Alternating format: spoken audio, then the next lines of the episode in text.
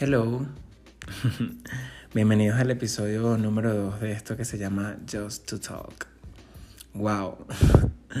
muchísimas, muchísimas gracias a todas las personas que, que me han dado ese feedback increíble del episodio número 1. Este, me genera mucha alegría y mucha ilusión saber que le ha gustado a muchas personas. Y bueno, desde ya estoy anotando y poniendo en práctica pues todos los tips y recomendaciones que me han dejado. Gracias, gracias de verdad. Hoy quería pues contarles un poco acerca de mi historia como inmigrante, cómo ha sido mi proceso, por qué decidí emigrar y toda esa información que a lo mejor a algunos les ayude o se sientan identificados. Pero yo básicamente decidí emigrar en septiembre del 2018. En ese momento pues había una oportunidad de trabajo, decidí tocar la puerta a una oportunidad de trabajo que había aquí en, en México, en el DF y esa oportunidad de trabajo se me dio. Se me abrieron esas puertas y yo, bueno, en menos de una semana ya estaba con todos los trámites para venirme aquí a México. Recuerdo que estaba yo ya en el aeropuerto de Maiquetía con una maleta, con sobrepeso de equipaje, que tenía que pagar un montón de dinero por el sobrepeso de equipaje. Y estaba solo porque mi papá eh, me había dejado en el aeropuerto y se había ido porque tenía que hacer otras cosas. Mi mamá estaba trabajando y me había despedido de ella como la noche anterior. Mis amigos estaban todos muy ocupados porque era un día de semana. Total que yo estaba solo con mi sobrepeso de equipaje y empecé a abrir esa maleta y empecé a regalar ropa todo el que pasaba por ahí, ropa, zapatos, y le decía, tome, le regalo estos zapatos, tome, le regalo esta camisa, le regalo este suéter, para intentar pues quitarle un poco de peso a la maleta. Después de eso me monto en mi avión y bueno, ya habíamos superado ese tema de la maleta, me monto en mi avión con un manojo de nervios que ustedes ni se imaginan. En ese momento estaba como pues todo el tema de que no estaban dejando entrar a los venezolanos aquí en México, pero yo dije, bueno, si es mi momento de estar aquí, pues así va a ser y, y creo que así fue. Llegué, llegué aquí a México sin ningún problema, entré sin ningún tipo de problema. Me recibieron unos amigos increíbles que gracias a la ayuda de ellos pues también estoy acá. Eh, viví aproximadamente seis meses en, en, su casa, eh, sin pagar un centavo. Y desde el día uno, pues empecé a trabajar. Empecé a trabajar, gracias a Dios, desde el día uno tuve trabajo. Eh, en ese momento todo, todo giraba en torno a mi trabajo. Trabajaba de lunes a sábado. Eh, pero ese trabajo también me, me, permitió la oportunidad de ir conociendo un poco más acerca de la cultura, de la gente aquí en México, darme cuenta que aquí comen a las 4 de la tarde, o sea, el almuerzo es a las 4 de la tarde, el desayuno es a las 12 del mediodía. Una locura total, pero es parte de, de pues, ir adaptando la cultura de, de, cada país. Luego, para ser específicos, este, pues un mes después de, de haber llegado aquí a México, tuve un choque con la realidad un choque con uno de, de los mayores miedos que, que uno siente al, dejar su país de origen y es que, que fallezca algún ser querido y estar lejos de él. En ese momento pues recuerdo que una de mis tías me llamó a las 3 de la mañana para decirme que, que mi abuelo había fallecido, mi abuelo materno había fallecido y yo no lo quería creer, o sea, yo decía, esto es un sueño, o sea, yo estoy soñando, por... me voy a volver a dormir y ya seguro se me pasa. Decido volverme a dormir y como a las 7 de la mañana que ya me despierto para ir al trabajo, pues me doy cuenta que en efecto sí había pasado eso. O sea, mi mamá me había mandado un mensaje pues confirmándome eso, que había fallecido mi abuelo. Y yo decía, no puede ser, o sea, ¿por qué? ¿Por qué justo ahora? ¿Por qué en este momento? Eh, recuerdo que me metí a la ducha y empecé a llorar como no tienen idea alguna. Y es muy, muy fuerte porque eh, es un choque entre, entre ser fuerte y seguir adelante o derrumbarte, derrumbarte y, vivir ese proceso de duelo que, que, estás, que estás pasando en ese momento. Eh, también está el tema de que, digamos, mi realidad acá era totalmente diferente a la realidad de mi familia en Venezuela. Yo tenía que seguir adelante aquí, yo tenía que, que pues, continuar con mi vida porque mm, dependía de mí mismo pero mi familia por otra parte estaba en, el velorio, en el entierro de mi abuelo, entonces estaba como que mi cabeza y mi mente allá, pero mi cuerpo estaba aquí, entonces es súper complicado sentirse dividido de esa manera. Y yo en ese momento no tuve otra opción que exigirme ser fuerte, o sea, yo me exigí ser fuerte, yo dije, tú no te puedes derrumbar acá, Obviamente que lloré todas las noches, pero pues continuaba con mi vida. Y, y no conforme con eso, eh, un año después fallece mi abuela materna también. Con, con, mi abuela fue un poco diferente porque pues mi abuela ya venía enferma desde hace mucho tiempo y era algo que, que en el fondo yo me lo esperaba, pero nunca estás preparado para decir adiós a, las personas que, que amas. Sin embargo, hay preguntas que vinieron a mi cabeza en ese momento y decía como que ¿por qué de nuevo? ¿Qué clase de prueba es esta que me estás poniendo? Dios mío, o sea, ¿por qué ahora que estoy tan lejos? ¿Por qué cuando pensé que ya todo iba a empezar a, marchar bien, este, me lanzas estas pruebas?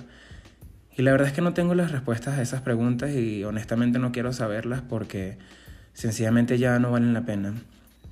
Eh, el perder a alguien, el perder a un ser querido estando tan lejos, eh, es un dolor muy grande que, que nunca se va de tu cuerpo, es un dolor que, que por más que pasen los tiempos o que por más que pase el tiempo no se va, simplemente pues aprendes a vivir, aprendes a vivir con eso.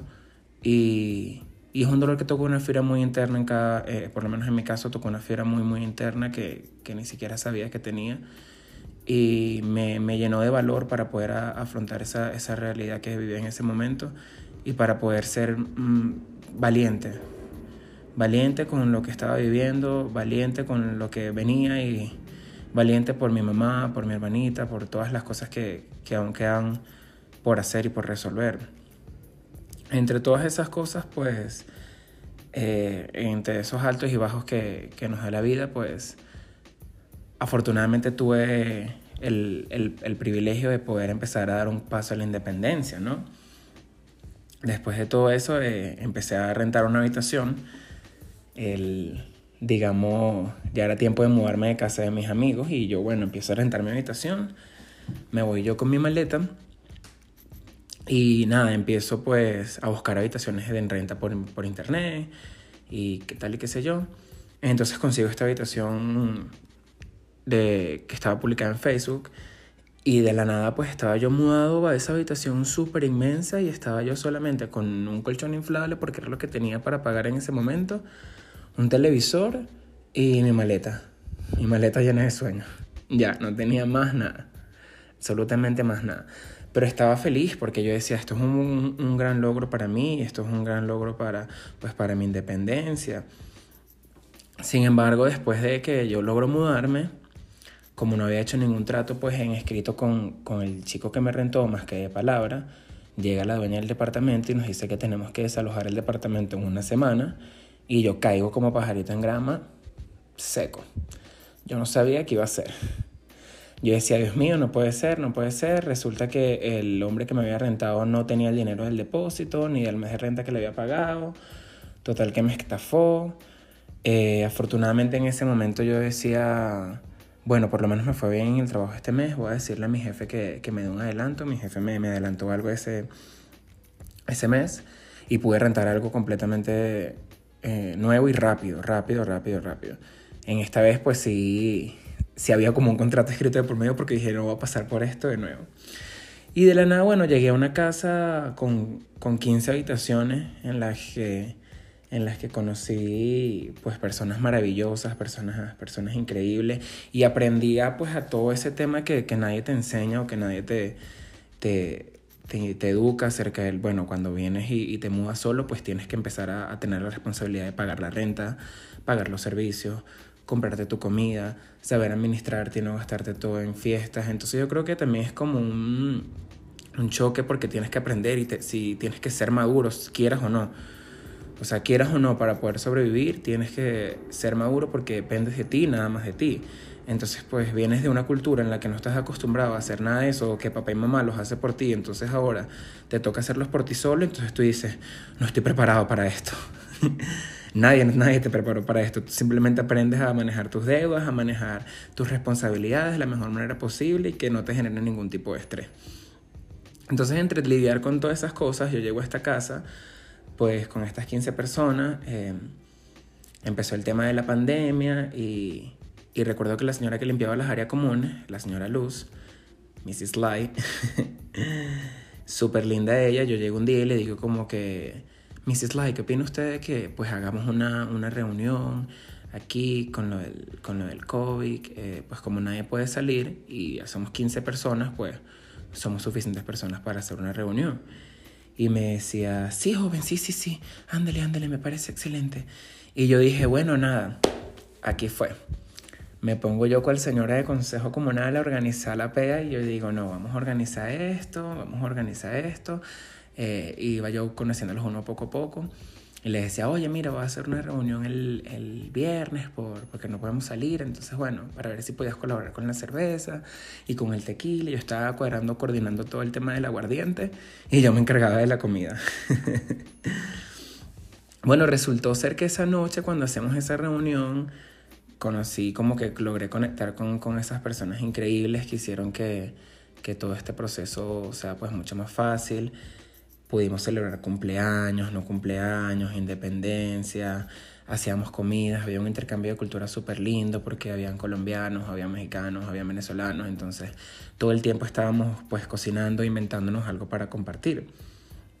Fue muy muy lindo eso y a pesar de que pues tú no estabas acostumbrado digamos a vivir con tantas personas o o a compartir una casa con algún extraño, pues son cosas que te tocan vivir o que te tocan experimentar y que tú no estabas preparado para eso. Afortunadamente he tenido la suerte de que he corrido con, con mucha buena experiencia en esa parte, como que no he tenido ninguna mala experiencia con roomies ni con amistades acá y creo que eso también ayuda mucho, mucho a que, a que pues hoy les cuente todo esto de un lado bonito, de un lado positivo. Creo que hay muchas personas que han, que han vivido muy experiencia, experiencias muy traumáticas y la verdad es que es triste pues escucharla o es triste leerla. Y les repito, afortunadamente yo he tenido un, un, proceso muy, muy tranquilo, muy calmado y creo que es gracias a todas esas amistades que, que uno va haciendo a, lo largo del camino y que te van dejando algo. Te van dejando algo porque esto de emigrar es un, proceso de altos y bajos, es un proceso en el que te tienes que exigir ser maduro, quieras o no, es un proceso en el que te tienes que levantar y hacer las cosas que tienes que hacer, así no tengas muchas ganas, ¿de acuerdo? Porque dependes de ti y nada más que de ti. Eh, también tienes que ser fuerte emocionalmente, es un proceso en el que estás aprendiendo constantemente, aprendiendo de ti mismo, aprendiendo una nueva cultura, aprendiendo unas nuevas personas y nadie te prepara para esto. Nadie te prepara para esto, nadie te dice como, mira, aquí está una guía de cómo vas a emigrar y aquí está una guía de los pasos que tienes que seguir y esto es lo que te va a pasar cuando tengas un mes o seis meses. Eh, todo eso es relativo, digamos, el, el tiempo para lograr las cosas para ti puede ser totalmente diferente que el mío. Y creo que eso también va de la mano con algo que he aprendido durante todo este proceso y es que no me tengo que comparar con nadie, o sea, no tengo que comparar mi proceso con el de nadie. A lo mejor alguien que tiene 15 años fuera del país apenas y se ha comprado una casa. Y el que tiene apenas un año pues ya tiene casa, carro y un trabajo súper estable. Pero pues no por eso significa que el que tiene 15 años ha, ha, luchado menos por obtener sus cosas. No, por el contrario. Creo que, que el emigrar me ha dejado la, la, experiencia o el aprendizaje de que tenemos que, que apreciar cada una de las pequeñas cosas que logremos. Hay que tomarnos el tiempo para apreciar los logros que, que vamos pues archivando a, a lo largo del, de este proceso de emigrar y creer que todo llega en su debido momento. Algunas veces uno quiere que las cosas pasen súper rápido y que, bueno, yo tengo seis meses y ya quiero pues tener un depa súper amoblado y quiero un trabajo magnífico que sea de lunes a viernes, de 8 a 5 de la tarde, en el que me paguen un montón de dinero. Y no, o sea, la realidad es completamente diferente. La realidad es que no sabes si te va a tocar ese trabajo y tienes que aprender a, a, manejarte con el trabajo que te toque en ese momento o con las circunstancias que te toquen en ese momento. Y una de las cosas que más te pueden ayudar o que más nos llegan a ayudar pues es refugiarnos en, en las personas que nos quieren. Para mí ha sido un, digamos, una ayuda inmensa el poder tener amigos a, en los que puedo contar, en los que puedo confiar, en los que puedo llamar en caso de que necesite algo porque por más cliché que suene, este, los amigos son la familia que uno escoge y afortunadamente he tenido la suerte de que aquí tengo unos amigos increíbles con los que puedo contar en caso de que, de que, de que necesite algo. Y les cuento toda esta experiencia acerca de mi, de mi proceso de emigrar porque es un proceso en el, que, en el que, como les dije, uno aprende a conocerse a uno mismo eh, te deja una, un aprendizaje muy, muy grande y creo que no es para todo el mundo. O sea, tienes que ser muy fuerte emocionalmente, tienes que, que ser muy valiente, tienes que ser muy constante en las cosas que quieres porque nada llega tan fácil, nada llega así de la noche a la mañana de que, ay, aquí estoy yo por una cara bonita y me van a dar las cosas que yo quiero. No, no, mi amor, eso no funciona aquí. Pero sí, igual sí, si me pongo a contar, digamos, todas las experiencias que he tenido como inmigrante, este podcast, este episodio se volvería pues infinito. Eh, dentro de todo, como les mencionaba, creo que tengo un proceso o he tenido una experiencia bastante normal o bastante agradable en comparación con muchas personas que, que han sufrido tormentos en, en, este proceso de emigrar. Eh, pero lo único que les puedo decir es que sean fuertes. Sean fuertes, sean valientes, sean gentiles con ustedes mismos, porque siéntanse orgullosos de que siquiera dieron el paso de buscar una mejor calidad de vida, dieron el paso por intentar algo nuevo, dieron el paso por salir de esa zona de confort y ya con eso son unos ganadores, o somos unos ganadores. No dejemos que nadie nunca nos, nos haga sentir menos por las cosas que ha logrado y que nosotros no tenemos en ese momento. Y por sobre todas las cosas no olvidemos ser felices. Hay que ser felices con lo que nos da la vida día a día, con las pruebas y con las, y con las victorias que, no, que nos regalan y creo que eso es lo que quería resaltar y lo que quiero compartir con ustedes hoy. Eh, me encantaría pues escuchar sus anécdotas, sus experiencias en el proceso de migración.